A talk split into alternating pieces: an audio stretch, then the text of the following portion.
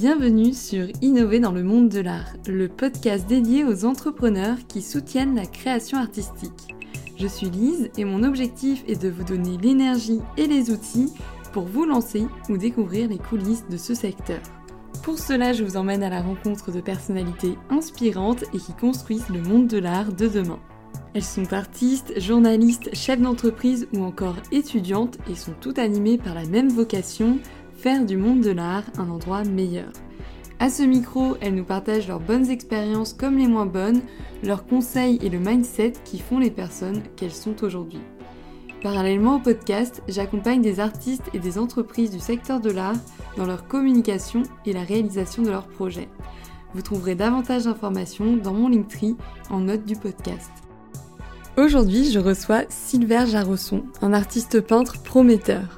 Si j'ai souhaité l'interviewer, c'est parce que j'ai senti que son parcours, sa dynamique et ses questionnements pourraient inspirer d'autres artistes.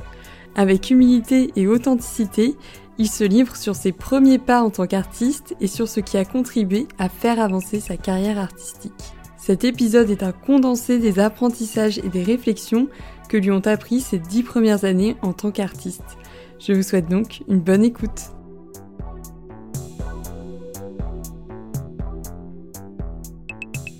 Bonjour Silver, bienvenue sur Innover dans le monde de l'art. Comment vas-tu Ça va très bien, merci et toi? Bah, Ça va très bien, je suis très contente de, faire cet enregistrement, d'autant plus que j'avais vu tes œuvres euh, à Private Choice en, là, en 2022 à la dernière édition. Donc voilà, c'est super de pouvoir faire l'interview dans ton atelier, au milieu des œuvres, en vrai. Euh, dans ce podcast, moi, je laisse toujours mes invités se présenter euh, avec leurs propres mots. Donc, je te laisse d'abord euh, te présenter librement aux auditeurs et aux auditrices. Merci, merci beaucoup, Lise, déjà pour cette, voilà, cette initiative. Et en termes de présentation, oh, les choses sont très simples. Sylvain Jarosson, 29 ans, artiste peintre. Et je pense que voilà, l'essentiel est dit. Très bien. De toute façon, on a tout un épisode pour euh, creuser euh, sur la manière dont tu peins. Moi, c'est vrai ce qui m'avait beaucoup intrigué, euh, ce qui a fait que j'ai été marquée par tes œuvres, c'est ton processus de création. Quand on les voit au premier abord, on se demande comment ces effets sont rendus possibles. Après, on nous explique, mais même en expliquant, j'avais du mal à, vraiment conceptualiser dans mon esprit. Après, c'est en voyant les vidéos que j'ai vraiment découvert en fait ta manière de procéder, ton univers. Donc, auditivement, euh, est-ce que tu peux nous dire un petit peu euh, en quoi consiste ton travail? Oui, oh, c'est évidemment toujours un petit peu difficile euh, d'expliquer sans montrer, et surtout qu'en fait, ça m'amuse un peu ce que tu me dis parce que je, cherche ça. Je cherche à, à, ce que mon travail soit un peu mystérieux, qu'on comprenne pas très bien comment il est fait. J'aime bien susciter ça. Parfois, même dans mes expositions, on me demande par exemple si c'est de la photo. Euh, parfois, on me demande si c'est retouché. Enfin, voilà. Je, joue volontairement sur ce côté un peu étrange où on se dit, mais est-ce que c'est vraiment de la peinture? Et si oui, comment il peut faire ça? En réalité, d'ailleurs, c'est pas si. Euh, j'ai pas une technicité euh, absolue. Hein, ce sont des coulures de peinture que j'utilise que les Américains appellent du dripping. Mm. L'idée, donc, c'est d'utiliser à la base de la peinture acrylique parce qu'elle se prête mieux que les autres types de peinture euh, pour justement couler. On la mélange avec de l'eau, on en fait vraiment une espèce de matière, comme certains travailleraient par exemple la résine, et on la fait couler sur la toile. Et toute la, tout l'enjeu, je vais dire, tout le travail du peintre, il est sur comment on fait couler. C'est bien beau de dire ça coule, mais ça coule goutte à goutte, ça coule euh, couleur par couleur ou tout ensemble, ça coule doucement, ça coule vite, quelle quantité, un petit peu, beaucoup, etc. Et on peut jouer comme ça sur énormément de variables, et on se rend compte au fur et à mesure que chacune de ces variables va faire naître des formes différentes. Mm. Donc il y, a des formes qui apparaissent, hein, toutes ces couleurs se mélangent, les, couleurs se mélangent entre elles. Dans certains cas, on va avoir des choses euh, très dégradées avec des espèces de matières qui apparaissent. Dans certains cas, au contraire, ça va être des limites très nettes, très sinueuses. Et voilà, moi, le processus que j'ai suivi, c'est d'explorer un peu tous ces phénomènes, de voir où ça mène, euh, de, rechercher aussi un petit peu. On essaye, il y a évidemment euh, beaucoup de hasard, hein, surtout quand on démarre. On ne sait jamais exactement ce qu'on va obtenir. Je me suis pas formalisé là-dessus, je me suis dit bah c'est pas grave, on verra bien. Euh, au fur et à mesure, il y a un certain savoir-faire qui s'installe, donc on sait de plus en plus ce qu'on va obtenir, on arrive un petit peu mieux à diriger ce qui se passe. Et puis, euh, plus récemment, depuis quelques années, euh, j'ai commencé à réintervenir sur les toiles une fois qu'elles sont sèches. La peinture acrylique, comme c'est une peinture à l'eau, ça sèche très vite, mm. quelques heures ou quelques jours maximum. Donc en général, euh, tout ce processus de coulure, il se fait d'un seul coup. à la suite. Voilà. on en a pour quelques heures ou une journée, et puis quand on revient le lendemain à l'atelier, c'est déjà un petit peu figé, déjà trop tard pour réintervenir. Donc ce que je fais maintenant, c'est que je reviens avec de la peinture à l'huile. Je rejoins peut-être d'ailleurs du coup des techniques plus traditionnelle, on va dire, voilà la, peinture à l'huile classique telle qu'elle se fait depuis des siècles. Euh, je ponce aussi beaucoup mon travail. En fait, euh, je me suis rendu compte euh, que prendre une ponceuse et, décaper l'acrylique, c'est super bien. Ça rend des effets très intéressants de, matière et puis on, révèle un petit peu ce qui était enfoui. Mm. Comme c'est des coulures, il y a souvent de la peinture qui coule sur de la peinture, il y a des couches qui s'accumulent. Et euh, la peinture acrylique étant très opaque, on ne voit rien de ce qui est en dessous. Mm. C'est vraiment seulement la, couche du dessus qui apparaît et elle masque complètement euh, ce qui est à l'intérieur. Donc euh, avec une ponceuse, bah, justement, on décape les couches du dessus. On se rend compte qu'il se passe énormément de choses à l'intérieur. Donc c'est presque une espèce, j'utilise bien le terme archéologie de la peinture. Je trouve c'est assez joli. Il y a ce côté un petit peu fouilleur où je ne sais pas moi-même exactement ce qui va apparaître. Voilà, je décape. Euh, parfois, je me doute un petit peu quelles étaient les couleurs que j'avais mises, etc. Mais on ne sait jamais exactement ce qui va ce qui va apparaître. Donc là aussi, en fait, il y a beaucoup de hasard. Mm.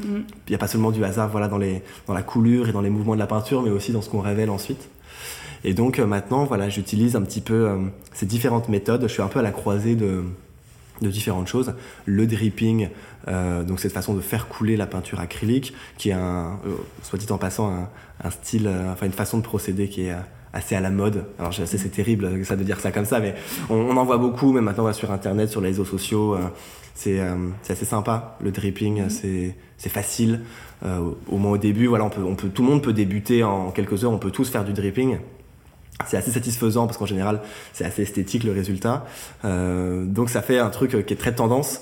Euh, j'aime bien que ce soit comme ça autant partagé. En même temps j'ai voulu un petit peu pousser plus loin parce que ce qui fait que c'est autant partagé aussi c'est justement que ça, souvent c'est très simple et que ça s'arrête à quelque chose d'assez basique.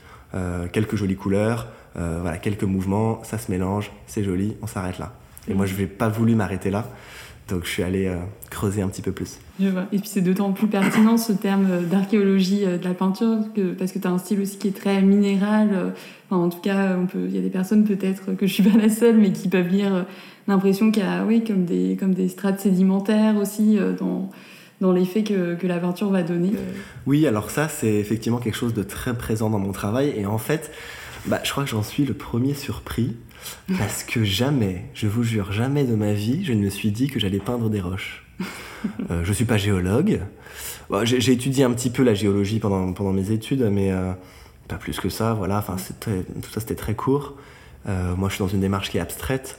Donc, de toute façon, j'ai jamais choisi voilà, une thématique, je vais dire, figurative. que ce soit la roche ou autre chose d'ailleurs. Et dès mes premières expositions, bah, je me suis rendu compte qu'on me parlait de roche que les gens voyaient de la roche et que c'était pas une fois une personne euh, qui, qui, a reconnu une forme qui lui a évoqué euh, le monde minéral, c'était assez systématique.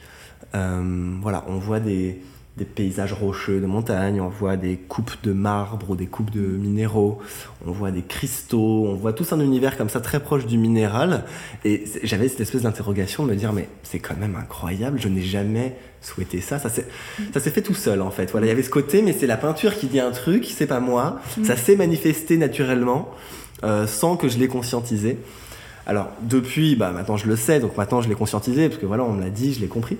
Mais c'est toujours une espèce de mystère pour moi. Je me dis, bah, ça s'est un peu fait tout seul. Euh, je suspecte hein, que, la peinture cherche un peu à dire des choses. Enfin, j'ai toujours un petit peu cette relation. Je sais que c'est pas vrai en fait, mais ça m'amuse toujours de me dire la peinture veut me dire quelque chose. Voilà, la peinture est vivante, elle a un message pour moi, même si euh, non, évidemment c'est inerte, mais ça, il y a tellement de réactions sur la toile. Il se passe tellement de choses, euh, ça nous surprend tellement que effectivement, moi j'ai fini par considérer l'acrylique presque comme un matériau vivant, mm. euh, avec euh, tous les tous les parallèles qu'on peut faire. voilà, moi qui ai étudié la biologie, bah, un jour j'ai capté comme ça que la peinture acrylique c'est 70% d'eau et que les cellules c'est 70% d'eau. Je n'en conclus rien scientifiquement. D'ailleurs, je suis sûr que si, on pousse le raisonnement, on va rien trouver de particulier. mais juste, ça m'amuse. Voilà, il y a des espèces de constats comme ça où je me dis, bah tiens, c'est marrant quand même. Il y a, une espèce de thématique là. Euh, les biologistes disent voilà une cellule c'est 70% d'eau, ça peut pas être 65, ça peut pas être 70 euh, ou 75 pardon. Ça doit forcément être 70 parce que c'est à cette concentration là que chimiquement parlant les interactions entre les molécules peuvent se faire de façon optimale et que tout le métabolisme peut se mettre en place.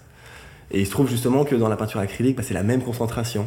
Allez savoir s'il n'y a pas dans la, dans la peinture acrylique aussi des réactions chimiques qui se mettent en place parce que on a cette même concentration. Euh, euh, je, je, sais pas, hein, et d'ailleurs je suspecte que ça doit peut-être être un peu plus compliqué que ça. Enfin, je, je suis pas sûr scientifiquement de ce que je dis. Mais même sans être sûr scientifiquement, je trouve qu'artistiquement, c'est éloquent. Voilà. C'est un bon fun fact, en tout cas. Exactement. Et euh, toi, tu es un artiste autodidacte, comme, comme beaucoup d'artistes. Est-ce que tu peux nous raconter ta première rencontre avec la peinture? Comment ça s'est fait? Comment tu l'as vécu? Alors, c'était en 2012, une période où euh, j'avais été euh, danseur auparavant et j'avais dû arrêter la danse parce que je me suis blessé. Donc j'étais dans une période un peu de flottement où je me cherchais, je savais pas exactement où j'allais. J'avais 19 ans, donc c'est un âge de toute façon, on a la vie devant soi et on cherche ce qu'on veut faire, c'est assez, assez naturel. Et euh, j'ai rencontré un ami qui était peintre. J'ai vécu une espèce de déclic. Je sais pas comment l'expliquer, c'est très étrange. Il, m'a raconté, voilà, on fait connaissance, je lui demande ce qu'il fait dans la vie, euh, très naturel tout ça, voilà, rien d'extraordinaire. Il me dit qu'il fait de la peinture, je me dis, ah tiens, c'est étonnant. Il me dit, oui, bah viens à mon atelier si tu veux, je te montre. Et moi, je dis, bah vas-y, faisons ça. J'arrive à l'atelier, oh là là, mon Dieu, mais, oh, une émotion, mais un truc, j'étais complètement fasciné. Euh, D'ailleurs, bon, je, ne voudrais pas qu'il le prenne mal s'il écoute ce podcast, hein, on est resté en très bons termes. Mais euh, c'était pas tant sa peinture qui me fascinait, c'était très beau ce qu'il faisait, que euh, l'idée de, sa vie derrière tout ça, l'idée de vivre comme un artiste, l'idée d'être un artiste, d'exprimer euh, un monde intérieur en peinture, c'est ce qui m'a marqué, c'est l'idée de se dire ah putain mais on peut être artiste en fait, ça existe, on peut être peintre, on peut vivre dans son atelier. J'avais pas conscientisé ça. Mm. Pour moi, les, voilà, les ateliers d'artistes, c'était des trucs du passé, c'était les photos en noir et blanc qu'on voit du début du XXe siècle. J'associais ça à cet imaginaire-là. Et tout d'un coup, il y a ce, déclic qui s'est fait. Euh, je crois que dès le lendemain ou le surlendemain, je sais plus, je suis allé acheter du matériel. Euh, peinture, tableau et tout ça. Et je me suis mis à peindre. Et en fait, pour moi, c'était très clair. Avant même d'avoir commencé le premier tableau, j'étais peintre. C'était une évidence. Enfin voilà, je, je, mais je me suis même pas posé la question de est-ce que ça va marcher, est-ce que je vais y arriver, est-ce que c'est une bonne idée? C'était c'était établi. Voilà, je suis peintre. Je sais pas comment vous le dire, c'est comme ça. Euh, on peut rien y faire. Et donc j'ai commencé dès le premier tableau avec une espèce de certitude, peut-être un peu trop de confiance en soi d'ailleurs. Euh, bon, les, galères sont venues vite, hein, donc la confiance en moi, je l'ai vite perdue. Mais euh, cette espèce d'idée de oui, oui, non, non, mais c'est sûr. Voilà, je, je, suis peintre et ça va forcément marcher. Oui, oui, non, mais je vais y arriver. Je sais pas encore ce que je vais peindre, mais vous verrez, ça va le faire. Euh, je me souviens d'ailleurs en avoir parlé un peu avec ma famille à cette époque. C'était gentiment moqué de moi en me disant mais qu'est-ce que c'est que cette lubie encore, mais qu'est-ce qu'il nous raconte mhm. Et euh, je, je, sais pas, voilà, il y avait une espèce de certitude. Alors après les premières années, euh, bon ça n'a pas été simple. Donc voilà, c'est pour ça que je disais l'assurance, elle, elle, a vite été fragilisée et c'est une bonne chose. Au début, voilà, j'ai un peu, un peu galéré, un peu pataugé, je me suis cherché quoi. Donc j'ai essayé, j'ai fait quelques premières séries de tableaux, j'ai essayé d'en parler. Euh, c'était l'époque 2012, euh, très réseaux sociaux, c'était un peu la vague Facebook et tout ça. J'ai tout mis sur Facebook, euh, ce qui a donné une certaine visibilité. Donc il y a des gens qui ont commencé à m'en parler. Et puis à un moment, j'ai eu la chance qu'une première galerie soit venue me, me, voir, la galerie Orchamps, qui est une galerie parisienne. donc première exposition, donc là à nouveau les choses se construisent petit à petit. Une première exposition, je pense c'est vraiment un jalon assez marquant dans la vie d'un peintre parce que c'est là où on se confronte un peu aux autres. Euh, non seulement le public, les gens qui viennent voir, et puis aussi les autres artistes. Mm. C'était une exposition collective, hein, donc euh, j'ai rencontré d'autres artistes, j'ai vu comment ils faisaient, j'ai vu comment eux parlaient de leur travail. Enfin, il y a tout d'un coup, on, grandit d'un coup. Voilà. Dès qu'on fait une exposition, tout d'un coup, on prend trois ans de maturité parce que euh, ça remet un petit peu les pendules à l'heure, on se confronte aux autres, aussi au paysage artistique général, donc on apprend à se situer par rapport à tout ça. Et, et voilà, les choses ont suivi leur cours depuis. Et j'aime évidemment euh, toujours autant, si ce n'est plus. Super, bah, ça répond à ma question. Je me demandais aussi si, euh, lorsque tu as commencé à peindre, si au début c'était voilà, un, loisir et que petit à petit c'était devenu euh, artiste de profession, ou si vraiment dès le départ ça avait été une évidence pour toi. Enfin, en tout cas, j'adore cette histoire de, de, ta rencontre avec la peinture qui a été un peu un coup de foudre. Il y avait quelque chose de l'ordre du coup de foudre et ce, ce mystère un peu, je sais pas comment l'expliquer, mais effectivement, pour moi, dès le début, c'était un métier. Mm. Euh, ce qui fait d'ailleurs, enfin, c'est peut-être ce qui m'a permis d'avancer assez rapidement au début, parce que du coup, j'ai fait ce qu'il fallait dès le début, de façon assez pro, euh, avec, bah voilà, je crois dès le début, par exemple, j'ai fait un site internet, mmh. j'ai redonné des titres, j'ai fait un inventaire, j'ai écrit un texte pour expliquer ma démarche, il y avait un côté assez sérieux mm. dans ma façon de faire dès le début. Et ça, je pense que c'était une bonne chose. Ça m'a aidé à, avancer assez vite. Alors que tu étais pourtant assez jeune et euh, tu ouais, as, voulu quand même cadrer les choses directement et pas que t'amuser et que avoir le, ce bon côté euh, Exactement. de la créativité. J'ai voulu cadrer les choses, alors avec aussi toutes les maladresses. Hein. C'est-à-dire mm. qu'on croit bien faire et puis en fait, bah, parfois on se plante complètement. Parce qu'il y, a des trucs qui ne sont surtout pas à faire et qu'on fait parce qu'on ne le sait pas. Euh, voilà, je me souviens dans la première année avoir été à démarcher des galeries mais par dizaines. Mm. Euh, ce, qui est, ce, qui est, vraiment une connerie parce que en plus ça les dérange. Enfin, c'est vraiment la meilleure façon de se griller. Mm. Heureusement, je pense qu'ils m'en tiennent pas rancune s'ils s'en souviennent. Mais euh, voilà, les galeries sont toutes très sollicitées et quand en plus on, on en a sa première année de peinture, qu'on n'a pas fait d'études et tout ça, c'est limite pas la peine. Enfin voilà, c'était un peu naïf, je pense. Et à part les déranger, ça n'a pas servi à rien. Ça n'a pas servi à grand chose. Donc euh, ça, c'était typiquement un truc à ne pas faire. Et puis en démarché 10, ça peut aussi pas trop bien prendre aussi. on ne veut pas que elle, mais aussi peut-être. Oui, alors en plus, on, voilà, on leur dit pas, mais je pense que toutes, elles savent très bien qu'on fait le tour des galeries et qu'on les prend, qu'on essaye toutes. Donc c'est vraiment le truc hyper maladroit à ne surtout pas faire, euh, que évidemment je referai jamais. Mais euh, voilà, au début, euh, bah, comme je voulais en faire un métier, je me suis dit, bah, il me faut une galerie, donc bah, allons-y, je démarche. Quoi. Mm. Et je me suis pas posé plus de questions et j'y suis allé. et c'était bien bête. toute la détermination, en tout cas, ça on peut pas te, le reprocher. Je me demandais si tu avais eu, oui, voilà, dans l'optique d'en faire ton métier, si tu avais un peu un plan, une stratégie pour, pour, pour pouvoir euh, montrer tes toiles euh, au public, essayer de trouver des moyens de le vendre. Au début, j'ai l'impression que tu pensais surtout aux galeries d'art ou tu avais d'autres idées euh, Effectivement, je me suis beaucoup focalisé sur les galeries au début. Enfin, en fait, c'est toujours le cas. Hein. Mm. Mais j'étais en fait surtout dans une démarche de me dire pour l'instant, je démarre, donc je peux pas me permettre de refuser grand chose, donc je prends un peu tout. Euh, ce qui n'était pas forcément une si bonne stratégie que ça, parce qu'on s'éparpille très vite à faire ce genre de choses. On, peut aussi euh, finir dans le mur. Mais j'avais cette idée, euh, au contraire, que je ne savais pas exactement quelle forme ça allait prendre, mm. et que donc j'essayais un peu dans toutes les directions. Mm. Et surtout que je prenais tout ce qui, tout ce qui venait à moi, tout ce qu'on me suggérait, tout ce qu'on me proposait, etc. donc non, j'avais pas forcément voilà, une, direction très établie. J'avais en fait surtout une, une, grande peur de pas y arriver. Et donc, euh, derrière cette peur de pas y arriver, du coup, je me disais, bah, donc je ne peux pas me permettre de refuser, de prendre le risque de passer à côté de quelque chose. Euh, donc, je prends tout. Et ça aussi, d'ailleurs, c'était euh, une des, un peu des erreurs de la jeunesse, mm. c'est que j'ai un peu tout accepté. Alors, c'est une erreur, mais ça n'a rien de très grave non plus, il hein, n'y a, pas, mort d'homme, mais je me suis retrouvé les premières années dans des trucs assez comiques, vraiment des trucs où on se demande ce qu'on fait là, des expositions dans des toutes petites villes, euh, et puis en fait on se rend compte que c'est chez quelqu'un, et puis en fait on se rend compte que c'est juste pour lui et ses voisins. Euh. Ah et on se demande vraiment, mais qu'est-ce que c'est que cette histoire? Bah, En fait, le gars nous avait, m'avait juste écrit euh, par email, est-ce que tu veux exposer? Et moi je m'étais dit, bah oui, je prends toutes les expos. Donc, voilà.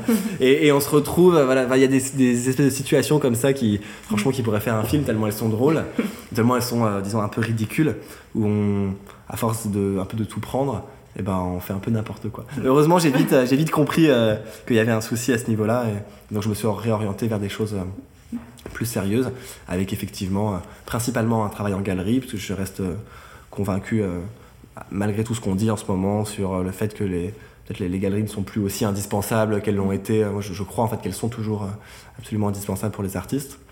Et puis un certain nombre de projets que j'ai mené euh, entre guillemets en solo, enfin que, que, je faisais de mon côté, pas avec une galerie, euh, parce que justement j'avais tellement peur de pas y arriver, moi j'étais très impatient, je voulais faire beaucoup, et donc euh, bah, quand les galeries m'apportaient pas les projets, je, moi je me suis dit bah, je, les, je vais me les apporter moi-même, voilà, je vais pas attendre que, qu'on me les apporte, et donc je suis allé toquer à la porte d'institutions ou parfois à monter moi mes projets solo quand je voulais absolument faire quelque chose. Ça me fait penser un petit peu ce que tu racontes sur le fait que tu disais oui à tout à ces personnes tu sais, qui se donnent le challenge de dire oui à tout pendant un an et de voir ce qui se passe. Tu aurais pu écrire euh, ton petit livre euh, version art euh, sur, Ah, je savais, pas, je savais pas que ça existait, c'est très drôle. le We Challenge, je sais plus qui avait lancé ça, mais c'est un peu ça. Mais je pense au moins tu as un bon carnet d'anecdotes, on peut dire, grâce à ça. Ouais. Effectivement, non, mais il faut faire attention. Hein. Enfin, honnêtement, euh, là, je le dis un peu sur le ton de la plaisanterie, mais c'était vraiment une connerie. Enfin, mm. on, ne dit pas oui à tout, évidemment. Euh, mais voilà, il a fallu que, que je le comprenne moi aussi, et j'ai grandi avec ça. Les erreurs de débutant. Exactement. Tu disais dans une interview qu'il t'avait fallu à peu près 4 ans pour euh, vivre de ton art. Donc, comment tu as, tu as vécu toute cette période? Pour certaines personnes, ça peut être court, pour d'autres, ça, ça, peut être long. J'ai eu de la chance, je crois, parce que ça s'est fait euh, assez naturellement. En réalité, quand j'ai commencé euh, la peinture, je faisais des études de biologie, donc j'étais étudiant, et j'habitais chez mes parents, donc j'avais pas vraiment d'enjeu économique euh, immédiat. Mm. même si c'est un âge où on a envie d'être un peu indépendant, évidemment, j'avais pas non plus le couteau sous la gorge. Et donc, toutes ces années où petit à petit j'ai développé mon travail et où j'ai commencé à exposer et à vendre euh, voilà, progressivement. C'était des années où, pendant ce temps-là, j'étudiais, j'avais pas trop d'enjeux de, euh, économiques à relever. Et, il se trouve justement que quand je suis arrivé en dernière année de master et qu'il était un petit peu temps de voler de ses propres ailes, mm. bah, ça a correspondu à, une année particulièrement faste où j'ai très bien vendu mon travail et où du coup je me sentais indépendant financièrement. Et donc, euh, sans trop hésiter, ou aller peut-être en hésitant une heure, mais pas plus, je me suis dit, bon bah voilà, j'ai un master, euh, je ne deviens pas biologiste, je ne cherche pas un boulot dans ce domaine, je deviens peintre, ce que j'avais en fait toujours voulu. Euh, et donc euh, ça s'est fait comme ça, donc assez naturellement, une espèce de transition en douceur. Euh, et en fait, surtout une libération parce que tant que j'étais encore étudiant, bah, je devais me consacrer à mes études. Mm. Donc je ne peignais que le soir, le week-end, etc. Donc euh, je m'y consacrais pas assez, mm, mm. je pense. Et il était vraiment temps que je m'y mette à temps plein parce que voilà, les projets se multipliaient, les expos, il y en avait déjà plusieurs de prévus. Euh, et je voyais bien que là, il fallait vraiment s'y mettre sérieusement et, à plein temps. Ouais. Les choses se sont quand même bien agencées. C'est l'avantage aussi de commencer tôt et de persévérer aussi tout au long de ses études des fois, il y a des personnes, ça peut être un travail aussi qu'ils ont à côté, et de voilà, continuer de faire les soirs, les week-ends, jusqu'au moment idéal euh, de transition. Quoi. Oui, oui, je pense que c'est vraiment une chance, et, je sais que c'est difficile pour certains qui souhaitent devenir artistes, mais plus tard. Mm. Euh, voilà, à 30 ans ou à 40 ans, euh, se réorienter vers la peinture, j'ai mm. conscience que c'est très dur. Mm. et bon, bah voilà, ça s'est pas présenté comme ça, c'est plutôt c'est plutôt une chance. Et je lutte depuis, je continue de, de, de marquer beauté pour justement ne pas avoir à prendre un travail à côté. Mm. Euh, non pas que ce serait un drame, évidemment, il y a des tas d'artistes qui le font et, c'est pas un souci, mais parce que j'ai peur d'une espèce euh, d'engrenage où, mm. en prenant un travail à côté, du coup, je travaillerai moins ma peinture. Mm. Et donc, ça me maintiendra dans une situation où je n'en vivrai pas et où je serai du coup obligé de continuer à avoir un travail à côté. Et j'ai peur de, me figer dans cette situation où, finalement euh, la peinture ne, me suffit pas en termes de revenus. Ouais, je comprends très bien. Donc voilà, depuis il y a eu des hauts et des bas, enfin c'est très irrégulier, enfin c'est faut avoir euh, les nerfs bien accrochés, hein, comme on dit, c'est, c'est pas simple tout le temps. Mais, mais voilà, je me suis vraiment accroché, y compris dans les périodes difficiles, pour ne pas prendre un boulot à côté. Mm. Euh, même si parfois c'est tentant, parce qu'on est là en train de galérer dans des histoires de thunes, euh, et on se dit, mais attends, mais pourquoi je me fais, je fais, il suffirait que je prenne un petit job à côté, et voilà, basta, quoi. Mm. Et. Et vraiment, je me suis forcé, je me suis dit non, non, non, non, non, tu fais pas ça. Tu continues à bosser ta peinture, même si, en plus, voilà, les périodes où on est en galère, bon, on se met à douter, donc c'était des moments où j'y croyais moins ma peinture. Finalement, je me disais, mais ça marche pas, mais ça intéresse personne, mais ça plaît pas, mais voilà. Bah, faut vraiment se forcer à se dire, non, non, mais tu continues à peindre malgré mm. tout, et tu vas voir, ça va, ça va revenir et tout ça. Oui, c'est bien d'en parler. C'est bien d'en parler parce que beaucoup de personnes vivent ça, et puis c'est vrai que euh, moi, je cherche aussi à montrer euh, voilà, tout ce qu'il y a derrière aussi le succès. Des fois, il y a vraiment des hauts, des bas, il faut s'accrocher, il faut persévérer. Euh, donc, euh, bah, merci d'en parler. Pour, ça peut parler à d'autres personnes qui, qui, peuvent vivre la même chose. Bah, je, suis sûr que c'est des choses qui sont très partagées euh, par mm. beaucoup de euh, beaucoup d'entrepreneurs ou de, gens comme ça qui ont des projets un petit mm. peu perso et qui sont comme ça un petit peu seuls face aux difficultés. Mm. Ouais. C'est ça. Et puis voilà, essayer de se consacrer à fond dans ce qu'on fait. Et puis en même temps, la frustration des fois de ne pas pouvoir mettre tout son temps dedans. Si on doit prendre un travail à côté, c'est des questions plutôt courantes et qui peuvent parler effectivement pas que à des personnes qui sont dans le milieu de l'art. Euh, tu me disais en off que tu te décrivais comme un artiste indépendant.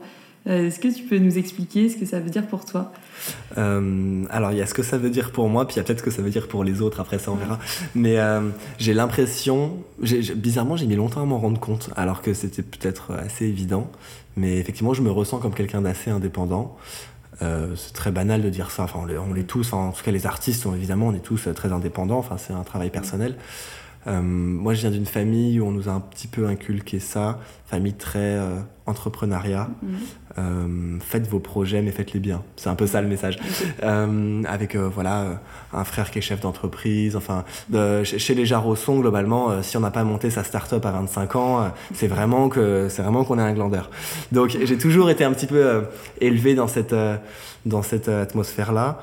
Et euh, bon, moi, ça, à la fois, ça recoupait un petit peu la peinture, parce qu'effectivement, la peinture, c'est un travail un peu indépendant.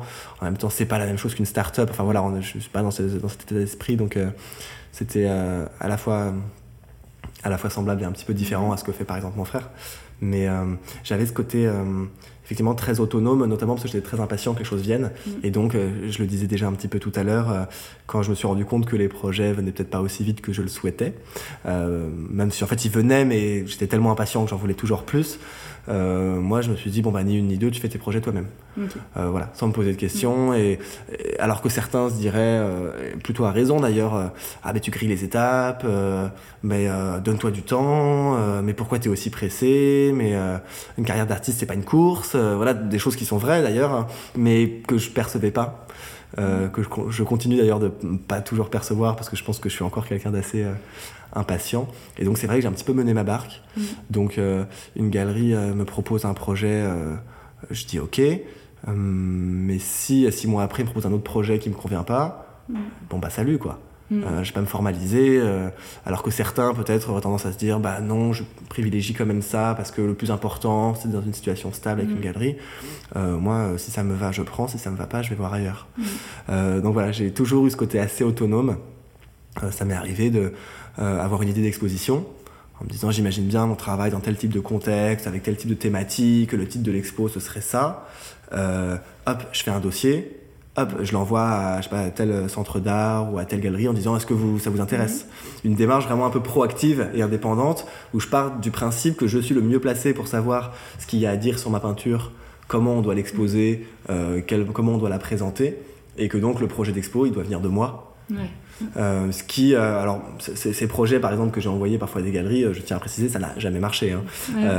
et je comprends un peu parce que parce qu'une galerie, elle, elle va avoir l'initiative et c'est tout naturel. C'est sa galerie, c'est son espace, donc c'est elle qui monte les expos. Et je la comprends bien. Enfin, c'est évident.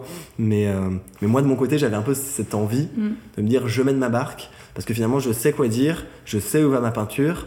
alors bien sûr, les avis extérieurs sont très importants et moi, je me construis beaucoup quand même en échangeant avec des gens autour de moi, mais je sais un petit peu où je veux aller, je sais comment y aller.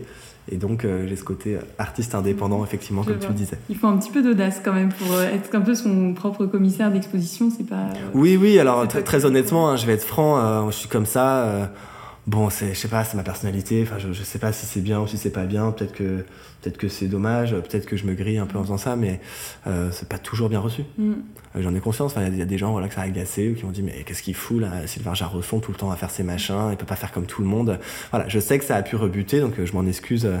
s'il y a des gens que ça a pu, ça a pu gêner, mais ça part d'une vraie volonté. De, de, faire les choses au mieux, mm. de voilà d'être aussi dans une espèce de, de, relation avec les autres partenaires, que ce soit des galeristes ou autres, un peu d'égal à égal. Euh, voilà, je suis un artiste, vous êtes une galerie. Si on fait une expo, c'est pour l'un et pour l'autre. Donc, euh, dans n'importe quel business, euh, ça peut être le client qui propose au prestataire ou l'inverse. Voilà, enfin, les, relations, elles sont toujours dans les deux sens. Mm. Et donc, j'avais un peu cette impression, moi, de me dire, bah, pourquoi c'est forcément la galerie qui propose à l'artiste et pourquoi ça pourrait pas être l'artiste qui propose à la galerie. Bon, peut-être que j'ai eu tort. Alors, j'espère que voilà que je n'ai froissé personne.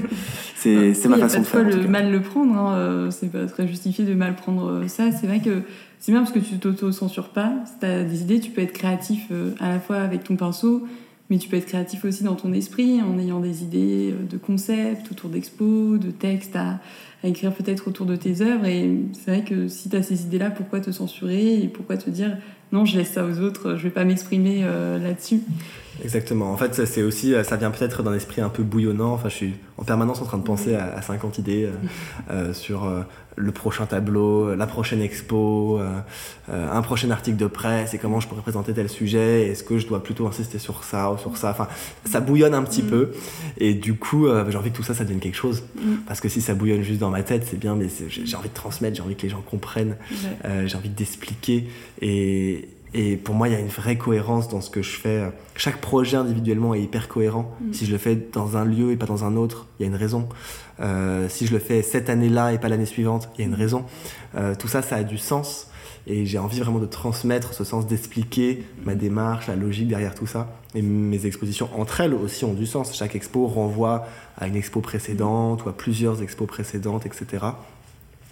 Donc c'est vrai que j'ai une telle euh, vision cohérente de ce que je fais que du coup j'ai un peu l'impression de me dire non mais faut je, voilà, je sais quelle est l'étape suivante. J'ai l'impression, en tout cas, je me trompe, hein, mais j'ai cette idée de me dire non, mais moi je vois très bien comment ça pourrait être la prochaine expo, le prochain mm. projet, la prochaine série de tableaux, etc. Oui, c'est ça. Bah, les expositions sont aussi des œuvres en soi, comme tu dis, avec des connexions entre les œuvres, avec le lieu dans lequel elles se trouvent, la façon dont elles sont positionnées ensemble, et puis dans l'histoire de toutes les expositions que tu as pu faire aussi euh, avant. Donc, euh, Ouais, je pense qu'en tant qu'artiste, vous devriez avoir le droit de vous exprimer là-dessus et, euh, et de proposer euh, vos idées. Ouais.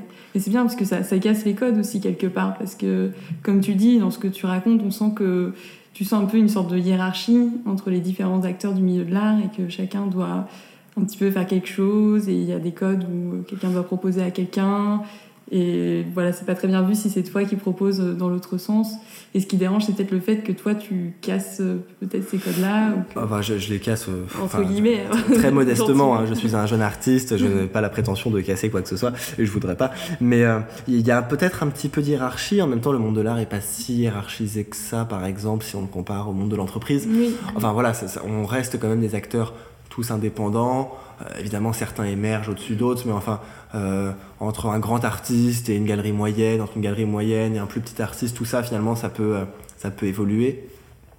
Mais euh, dans le cadre du, lien entre artiste et galerie, quand on est jeune en tout cas, ce qui est mon cas, effectivement on sent une forme de hiérarchie. Enfin on sait que c'est la galerie qui décide mm. et que nous tout ce qu'on peut faire c'est voilà proposer notre travail et, espérer voilà mm. on n'a pas de on n'a pas vraiment à part leur envoyer un dossier on peut pas faire grand chose et puis après c'est un peu au bon vouloir de la galerie euh, de s'intéresser à notre travail ou non. Mm. Donc là, on ressent un peu une forme de hiérarchie, ou en tout cas, euh, alors ils sont tous hyper bienveillants, en plus ils n'en abusent pas, hein, mais euh, une forme de, soumission, enfin de, mm. dans l'expectative, on est dans l'attente. Et on sait que ça viendra un jour, on espère. Voilà, on, ne peut qu'espérer et attendre et, travailler en attendant pour que, pour que le boulot soit meilleur. Donc là, à ce niveau-là, effectivement, il y a quelque chose un petit peu de l'ordre de la hiérarchie.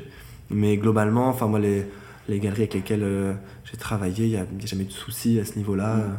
Enfin, à partir du moment où le premier contact se fait, euh, la suite, euh, c'est plus une espèce de collaboration d'égal à égal. Et je trouve justement que les galeristes font super attention à ça. Et, mm. je les remercie d'ailleurs, hein, ça se passe toujours très bien. oui, super. Oui, c'est plus des codes un petit peu implicites. puis même quand, tu, quand toi, tu as débarqué dans le monde de l'art, parce que tu as fait des études de biologie, donc. Mm-hmm t'as pas forcément été sensibilisé exactement à tout, comment, comment ça fonctionnait. Euh, est-ce que tu as justement as fait des erreurs des fois par un peu ignorance de ces codes implicites ou tu as assez facilement réussi à décoder comment ça fonctionnait, comment tu devais faire? Euh, Oui, alors bon, j'en parlais tout à l'heure, hein, des, erreurs comme par exemple aller démarcher euh, mm. toutes les galeries du Marais en déposant des dossiers, bon ça c'est vraiment une connerie. Après, il y a des codes implicites ou parfois d'ailleurs certains qui sont plus, plus clairement établis. Euh, c'est vrai que j'ai peut-être un peu cette tendance, enfin je vais pas jouer les rebelles non plus, hein, parce que je le suis pas, mais j'avais parfois un peu cette tendance à, me dire, mais il y a certains codes, je vois pas pourquoi ils sont là. Mm. Euh, voilà, enfin à les remettre en question. Ça veut pas dire forcément euh, faire l'inverse, parce que parfois il y a des codes, ils ont une bonne raison d'être là et il faut s'y plier. C'est vrai que parfois il y a des trucs, je me dis, bah ouais, on me dit que c'est comme ça, et pourquoi en fait mm. Et donc effectivement ce côté parfois un peu tête brûlée à me dire bah quand il y a des trucs je vois pas pourquoi c'est établi comme ça je vois pas pourquoi ce serait pas autrement euh, bah, je vais aller à l'encontre. Donc euh, effectivement bah, par exemple on me dit euh, ah tu dois pas enfin ça ne se fait pas pour un artiste d'envoyer son dossier au FRAC donc les FRAC c'est les fonds régionaux d'art contemporain qui font des, qui ont des acquisitions chaque année. Et c'est une très bonne chose pour un artiste euh, d'avoir des œuvres dans les FRAC, parce que c'est des lieux de grande visibilité et de reconnaissance institutionnelle. Donc euh, évidemment, j'avais cette envie, comme tous les artistes, hein, de présenter mon travail euh, au FRAC. Tout le monde m'a dit Ah, mais c'est pas à toi d'envoyer le dossier, ça c'est à ta galerie de le faire. Mmh. parce que voilà, ça fait mauvais genre quand c'est le galerie qui fait sa propre promo en envoyant son propre dossier. Euh, c'est mal vu, c'est pas comme ça que ça, ça se passe. C'est les galeries, parce qu'ils ont des liens privilégiés avec les galeries. La galerie constitue un premier filtre de sélection. Euh, bah moi je voyais pas le. Je me suis dit bah pourquoi? Enfin qu'est-ce que Mm. Oui, je, sais très bien que les galeries envoient des dossiers, mais moi j'ai envie d'envoyer un dossier, donc je l'envoie. Mm. Bah, j'ai pas été pris, hein, évidemment. mais, mais ce que je veux dire, c'est que parfois il y a effectivement une espèce de remise en cause où je me dis, mais c'est même pas d'ailleurs de me dire euh, c'est mal ou ça devrait pas être comme ça. C'est plus de me dire, bah, finalement, qu'est-ce qui m'empêche? Oui. Qu'est-ce que, qu'est-ce que j'ai à perdre? Voilà, enfin, je, j'envoie un dossier, on verra bien. Euh, donc il y, a parfois comme ça un petit peu ce côté, euh, j'aime bien, j'aime bien tenter des trucs, j'aime bien tenter un peu à côté de ce que tout le monde fait, j'aime bien sortir un peu de l'eau en me disant, euh, chercher le coup, tu vois, le truc où ah ça personne n'a pensé à le faire et je suis sûr que ça a marché. j'aime bien, après ça c'est un peu une forme d'esprit, c'est, je le vis un peu comme un jeu où je me dis, je suis sûr qu'il y a des trucs à imaginer, je suis sûr qu'il y a des trucs, personne n'a eu l'idée de ce mm. coup-là. Et donc je tente. Et évidemment, avec ce genre de choses, bah, 9 fois sur 10, ça marche pas. Hein, parce que... mais, mais de temps en temps, il y a des trucs qui marchent. Et je me dis, tiens, ça c'est marrant, euh, j'ai bien fait. Voilà, donc j'aime bien, effectivement, euh, ça rejoint le côté un petit peu indépendant. Euh, j'aime bien jouer un peu. C'est vraiment l'adage qui ne tente rien n'a rien. Et puis, c'est vrai qu'il y a être proactif, quoi. C'est vrai que c'est pas facile si tu sais ce que tu veux, de devoir attendre que ça arrive, c'est ça peut être extrêmement frustrant. Donc je comprends ton envie de, prendre les choses en main et de et d'aller là où tu as envie d'aller. Ouais, c'est peut-être une erreur, hein, c'est peut-être euh, l'impatience de la jeunesse, comme on dit. Mais effectivement, j'ai quand même beaucoup entendu ce discours de me dire sois en galerie et t'occupe de rien d'autre, parce que c'est la galerie qui fait ton parcours. Mm. Donc, euh, une fois que tu seras en galerie, c'est elle qui va te trouver une expo en musée. Mm. C'est elle qui va te faire un catalogue. C'est elle qui va te faire rentrer au frac, etc., etc. Et je sais que ça peut se passer comme ça. Ça se passe souvent comme ça. Les galeries font très bien ce boulot-là. Mais effectivement, moi, j'avais un peu cette impatience de me dire, bah, bah non, j'ai pas envie d'attendre. Euh, les galeries avec lesquelles euh, je travaillais, parfois elles faisaient pas tout ça, ou pas suffisamment, ou trop lentement. Là, j'ai des galeries qui m'ont dit ah bon, pour le frac, on tentera dans trois ans?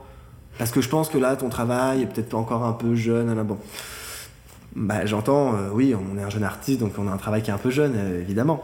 Mais euh, j'avais pas envie d'attendre trois ans, quoi. Mm. Je me suis dit, mais attends, c'est maintenant que ça se passe, c'est maintenant que ça doit décoller, j'attends pas trois ans, quoi. Donc, euh, donc voilà, un petit peu de, un petit peu d'impatience. je vois, je vois. Donc de ce que je comprends, tu collabores avec des galeries, mais au final, t'es pas à plein temps représenté par une galerie. T'es presque, es à moitié ton propre agent. On euh, ouais, on peut dire ça. Alors effectivement, il y a une distinction qui se fait dans les galeries entre présenter un artiste mm. et représenter un artiste. Mm. Euh, dans un cas, on va juste, entre guillemets, l'exposer un certain temps. Euh, dans l'autre cas, on le représente, c'est-à-dire qu'on a un contrat d'exclusivité avec lui sur le long terme et qu'on travaille vraiment sur sa carrière sur la durée.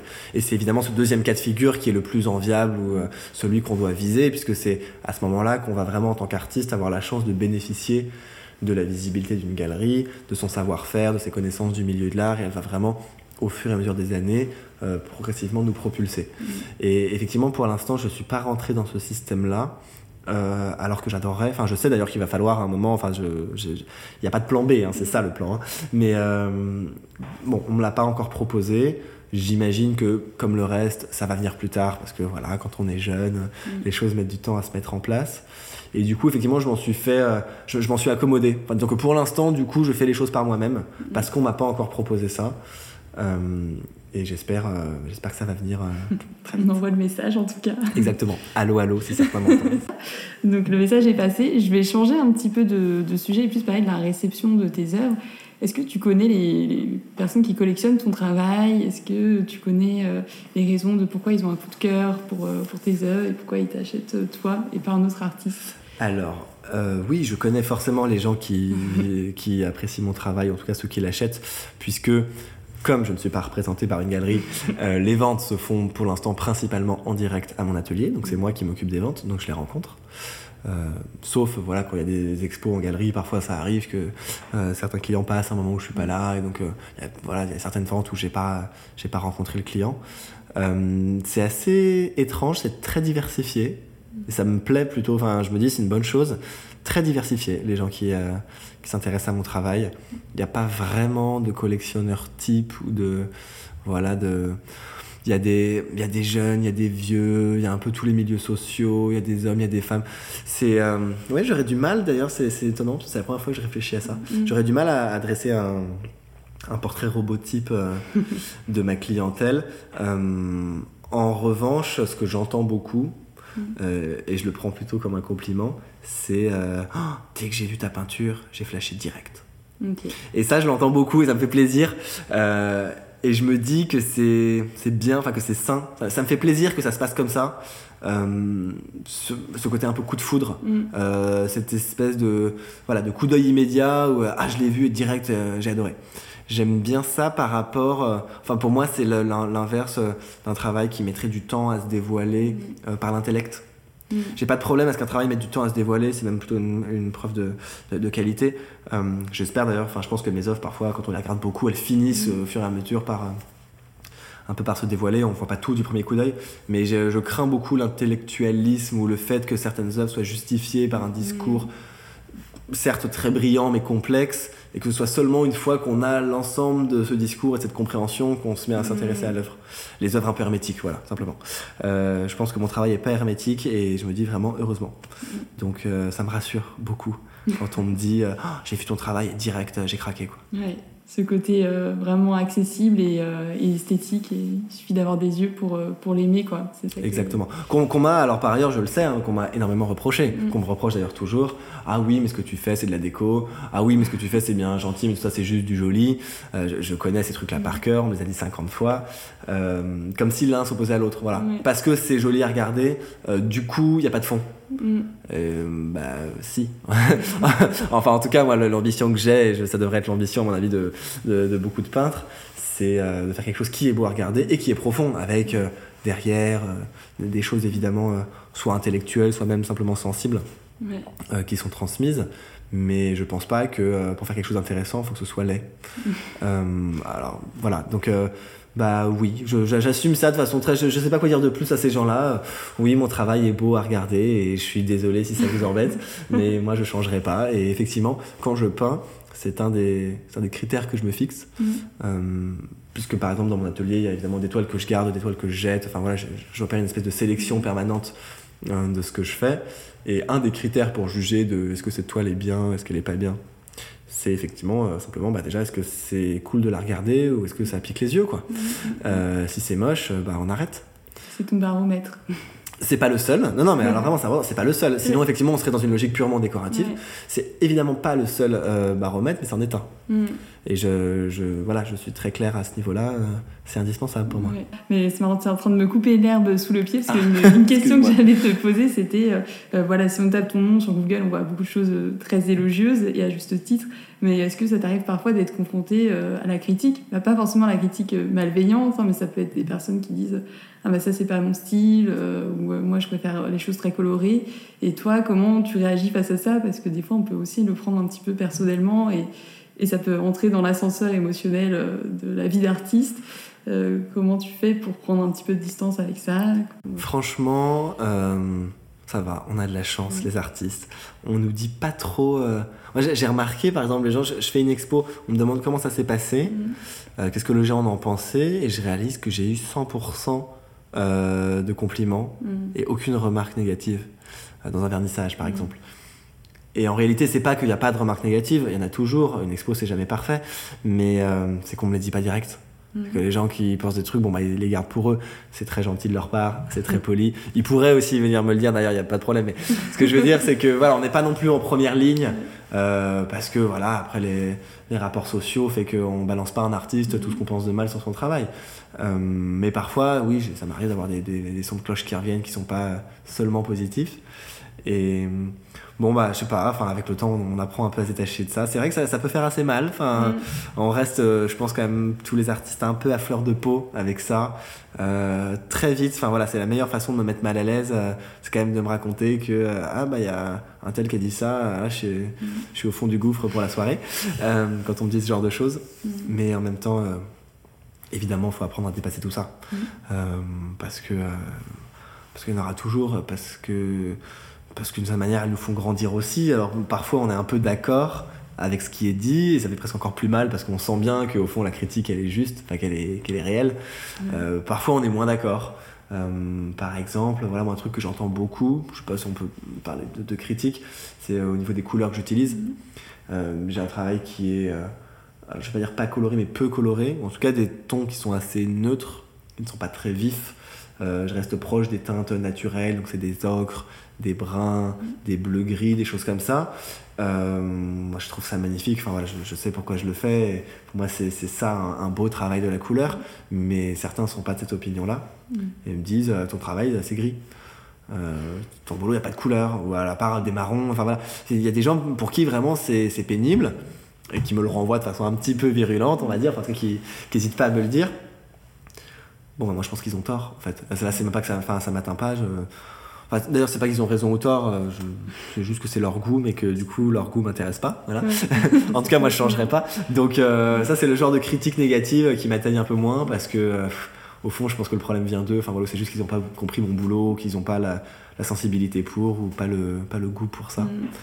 Donc euh, dans ce cas, ça mate un peu. Voilà. Donc tu as moins peur maintenant de recevoir des, des remarques que, au tout début, par exemple, parce que tu prends aussi peut-être confiance en.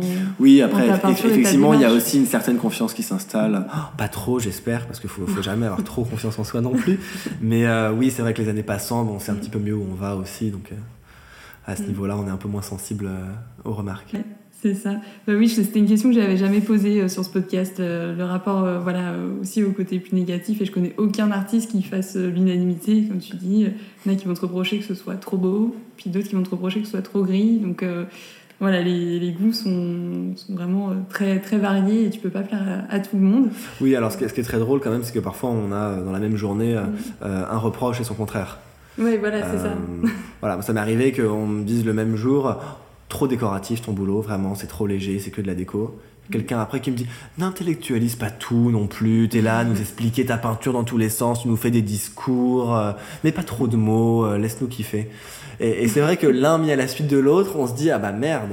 Alors en fait, euh, à la fois j'intellectualise trop, je donne trop de concepts, je donne trop d'idées, et en même temps on me dit qu'on travaille trop léger, qu'il n'y a pas assez de concepts, pas assez d'idées, que c'est que voilà, donc c'est le genre de truc où là, bon, et ben on se met juste à sourire et on se dit, bon, bah c'est le moment de ne plus écouter ce qu'on me dit.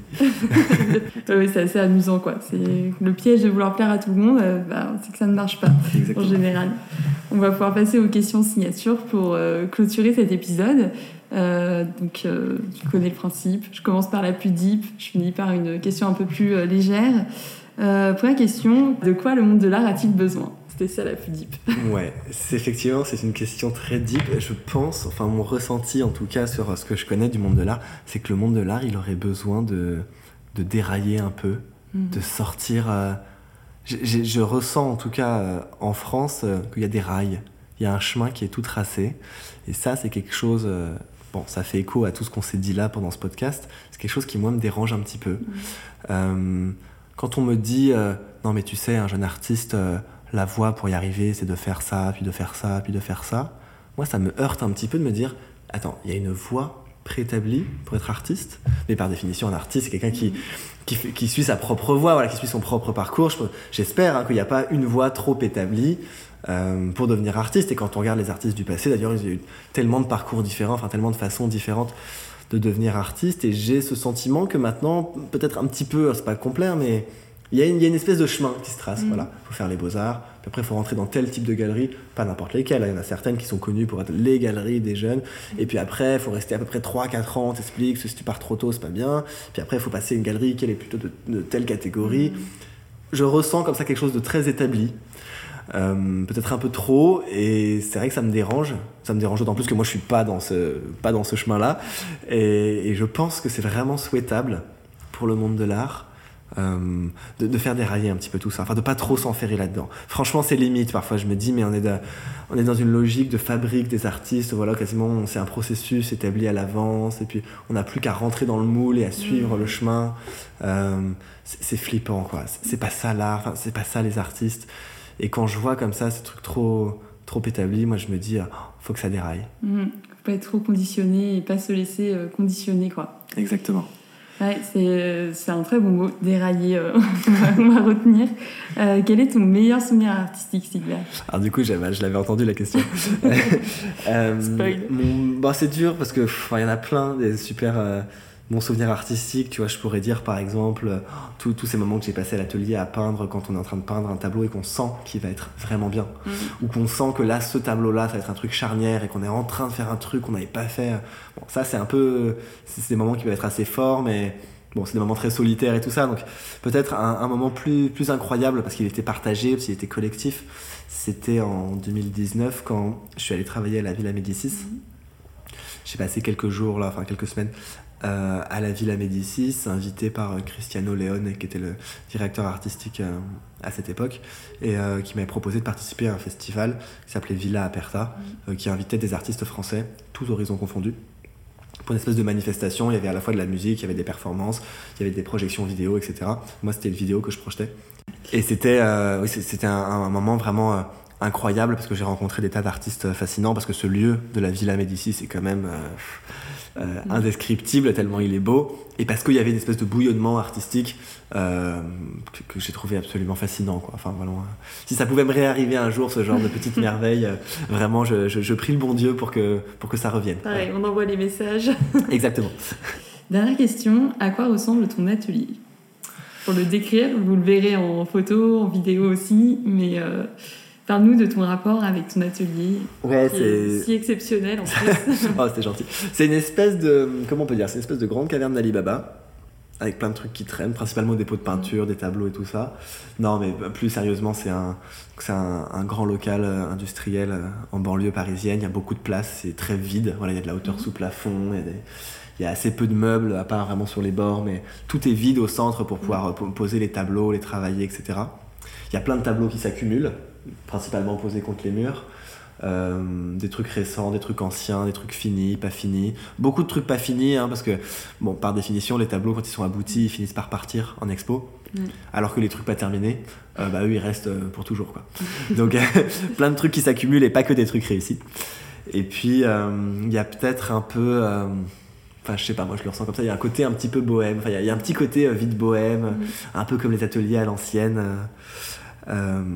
Euh, euh, bon, en, vrai d'ailleurs, moi je, suis pas trop comme ça. Enfin, c'est pas mm. ça ma personnalité, mais ça m'amuse. J'aime bien donner un peu ce style-là. Petit feeling. Ou voilà, ou m'imaginer en tout mm. cas. c'est plus dans la tête que ça se passe, hein, mais m'imaginer que je vis la, vie de bohème dans mon atelier, je trouve ça marrant. Tu romantises un petit peu ta vie. Voilà, il y, y, a ce côté un petit peu romantisé. voilà, j'ai mis des des, vieux meubles en bois qui ont au moins mm. un siècle, euh, euh, qui donnent un peu une espèce de charme comme ça de l'ancien. Et, euh, et j'aime bien, j'aime bien ce mm. côté-là, un petit peu vie à l'écart dans, mon grand, dans mon grand local vide. Je vois. Moi, super, merci beaucoup pour cette interview, d'avoir parlé avec autant de transparence de ton parcours, de tes hauts et bas artistiques. Et je te souhaite plein de super projets artistiques pour la suite. Merci beaucoup, Elise. Merci à toi. J'espère que cet épisode vous a inspiré. Encore merci à Silver d'avoir partagé ses conseils et son quotidien d'artiste. J'en profite aussi pour vous annoncer les 1 an d'existence du podcast. Merci pour votre soutien. Et si vous découvrez tout juste ce podcast, vous pourrez retrouver ses actualités et du contenu exclusif sur le compte Instagram Innover dans le monde de l'art. À dans un mois pour un prochain épisode.